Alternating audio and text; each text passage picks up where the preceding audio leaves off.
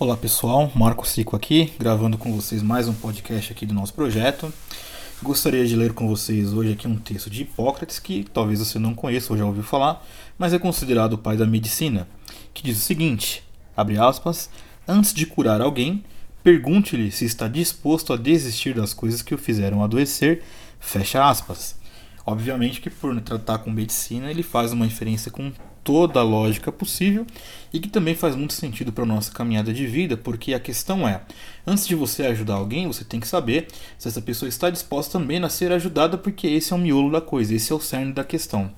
Isso me faz ter bastante reflexão, porque quantas e quantas vezes nós estamos dispostos a ajudar pessoas que não se permitem ser ajudadas. E eu confesso que uma boa parte da minha vida eu sofri muito com isso, porque eu queria tanto ajudar as pessoas, e no fim das contas, as pessoas estavam menos preocupadas do que eu em ser ajudadas, e isso não pode acontecer. E aí eu já começo a dizer para vocês que esse desejo de ajudar as pessoas é muito interessante, é muito bom, é muito válido e acho até que o mundo poderia ser um lugar melhor para se viver se todo mundo tivesse essa consciência. Porém, a grande verdade é que muitas pessoas reclamam de coisas que elas aceitam, Muitas pessoas reclamam de coisas que não se permitem ser ajudados e nós falhamos. Quando, no afã de querer ajudar uma pessoa, nós assumimos a vida da pessoa. Isso é um problema. Porque, em via de regra, quem tem que desejar a cura é o paciente. E não o médico que está tratando o paciente. Entende? De forma bem clara, o médico tem que ajudar alguém que quer ser ajudado a sair de um problema. E quais são então as reflexões que nós podemos chegar e concluir a partir dessa leitura e explicado o contexto correto dessa, desse texto e o que, que isso pode trazer para nós aí de lição. Então a primeira coisa é saber quem é que você ajuda. A primeira das coisas que trago para nós é justamente essa: saiba quem você está ajudando. Essa pessoa ela quer de fato ser ajudada ou ela está apenas usando você como uma espécie de desabafo emocional? É, alguém que é meramente um, um depósito de reclamação? Como é que você lidar com isso? Como é que você discerne isso? E eu digo para você, não digo com, no sentido de criar inimizades, não quero que você saia daqui brigando com as pessoas. Mas repare, vai ter muita gente que você pode perceber que está perto de você apenas para te usar como um, um, lugar que ela vai despejar seu lixo emocional.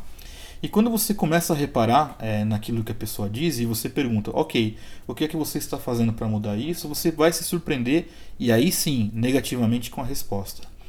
É um, é um sintoma da nossa sociedade, as pessoas reclamando do que elas permitem, reclamando de coisas que elas não dão um passo para mudar, isso é sintomático, ok? Segundo, tome cuidado para que o seu excesso de compaixão não assuma a vida do outro, porque esse sim é um grande erro. E o que eu quero dizer não é te incentivar a ser individualista, mas a verdade da vida é uma só.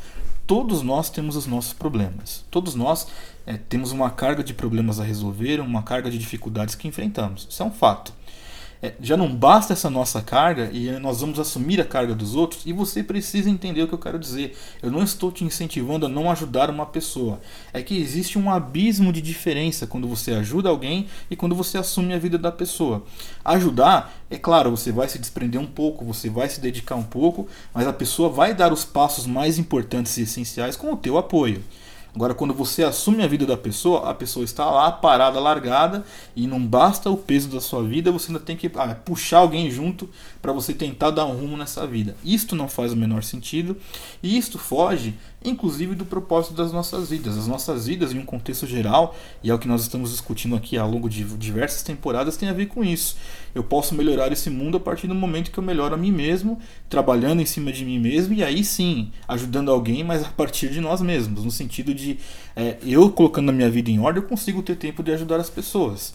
Agora, assumir a vida dos outros e principalmente assumir a vida de quem não quer ser ajudado não me parece nem de longe ser uma atitude de sabedoria ou de discernimento correto.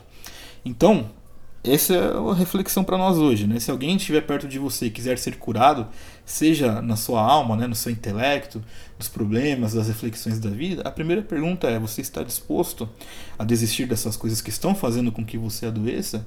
E às vezes a resposta ela não vai vir, ah, não, estou disposto ou não estou disposto. Observe.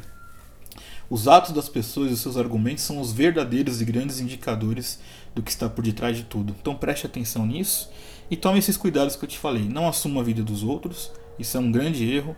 Conheço gente que tem um coração muito grande que acaba sendo feito de besta por causa disso. E eu espero que se você fazia isso, você não faça mais, porque você tem a sua vida. E saiba em quem você tem que dedicar o tempo. É, como eu falei, não quero incentivar você a não ajudar ninguém, mas ajude realmente quem está se ajudando também. Né? Dê aquele empurrão para aquele que está tentando se esforçar em sair desse problema, não naquele que está lá deitado confortável, apenas reclamando e esperando cair do céu ali algum tipo de milagre, que isso não vai acontecer. Tá bem? Eu encontro vocês no próximo podcast e até mais.